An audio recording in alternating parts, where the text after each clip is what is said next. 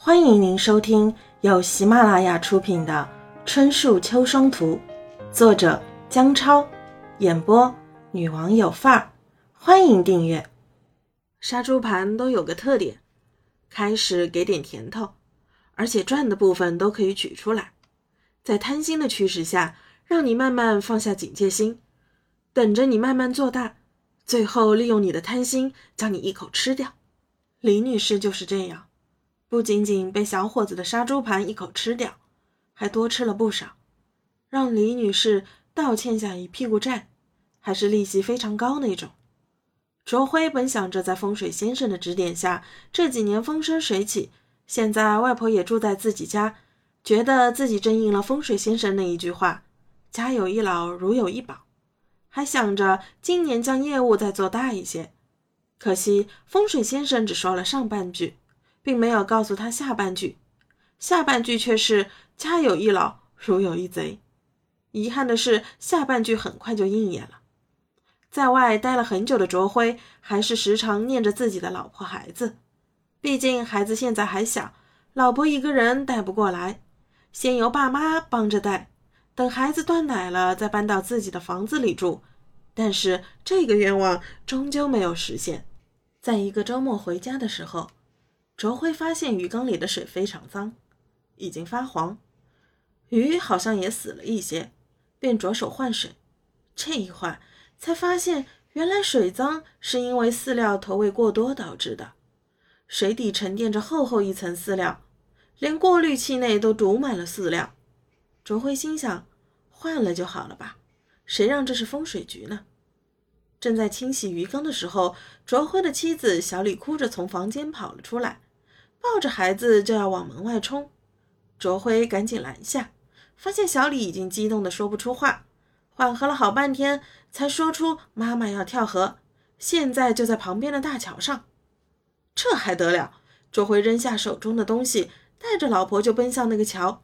这会发现李女士正坐在栏杆上，一副生无可恋的样子。看到女儿和女婿来到后，李女士随即开始表演起来：“别拦我！”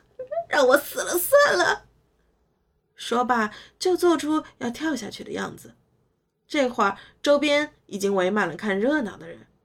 周辉忙问发生了什么事，李女士这才说出了投资被骗了上百万，现在欠着几十万高利贷，不想连累女儿，只想死了一了百了。而说这些话的时候，李女士是左顾右盼的。她说的这些话，可能连她自己都不信。这会儿旁边就有人起哄了，一会儿有人喊着：“跳跳啊跳啊！”小李看到这种情形，再加上旁边看热闹的人瞎起哄，害怕妈妈真的跳下去，也跟着劝。卓辉也表示钱的事好商量，无奈李女士非要拿到几十万才肯下来，不然就跳下去。小李看到妈妈这样，害怕真跳下去，当着卓辉的面就跪下来。求丈夫无论如何要帮妈妈这一次。卓辉做工程的，一般资金都垫在项目上，自己也筹不到那么多。眼下唯一能动的就是那套自己的房子。本想着再过几个月孩子断奶的就搬过去，想到这里，卓辉犹豫了一下。小李以为丈夫不愿意，也跟在李女士后面说：“如果妈妈跳下去，自己也不想活了。”卓辉没有办法。只能向李女士承诺卖房为其还债。李女士听闻还将信将疑，怕把他骗下来后反悔，要女婿当着这么多看热闹的人面前立个誓。卓辉无奈地拿出纸笔，当场写下承诺，才让李女士这出闹剧得以收场。就这样，卓辉辛苦小半辈子攒下来的东西，一朝之间灰飞烟灭。能用钱解决的事都不算大事，毕竟除了生死。其他都是小事，活了半辈子的卓辉也是这么想的。房子没了，只要自己还在，家还在，那些东西迟早还能再挣回来。只要家里安稳，那就没事。每个人都有自己的生活习惯，正因为惯性大，往往很难改掉，所以才叫习惯。高老太在城里住了十多年，按理说非常熟悉城市生活的套路。但是却有三个毛病：一是上厕所不开灯，二是洗澡不关淋浴门，三是没事长时间占着厕所。转眼到了夏天，在湿热的县城，即使不出门，也要闷出一身汗。高老太虽然有时候邋遢一点，但是还是知道什么叫舒服的。条件允许时，每天都洗个热水澡，那才叫享受。可是她偏偏不爱关淋浴间的门。一般设置淋浴的卫生间都会做到干湿分区。用一个玻璃隔断将淋浴区分隔开，这样洗澡的时候就不会将卫生间其他地方弄湿，卫生间也好打理。而高老太每天洗澡是不关隔断门的，她觉得关上会闷得她喘不过气来。可实际上，淋浴隔断一般是不到顶的，说闷得喘不过气来，实在有些矫情。又是一个夏天的晚上，小李抱着孩子在客厅看电视。忽然一阵恶臭传来，带过小孩的都知道小孩拉稀了。可这时候高老太还在卫生间磨蹭着半天，就是不出来。小李没有其他办法，就只能等着。等了很久，高老太总算蹒跚着出来了。小李抱着孩子就窜进卫生间，紧接着就传来一声闷响和惨叫声，接着就是小孩子撕心裂肺的哭声。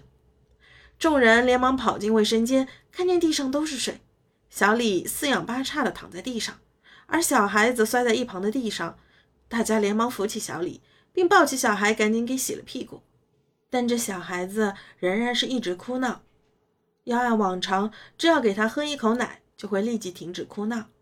但这会儿却不让人碰，难道是摔着哪了？小李赶紧抱着孩子跑到医院，经全面检查后，诊断为颅骨骨折。好在小孩子骨头较软，摔得并不是特别严重，而且小孩子长得快，恢复的也快，也不会留下什么后遗症。而引起这件事的源头，仅仅是高老太的一个坏习惯，导致卫生间地面全是水。小李心急着给小孩洗屁股，才会被滑摔倒。小李因为当时想护着孩子，也摔得不轻，全身多处软组织挫伤。小孩子都娇嫩得很。卓辉的儿子虽然没有大碍，但是夜里还是常常惊醒。一墙之隔的高老太也常常被吵醒，再加上小孩子白天时常被碰到就会哭闹。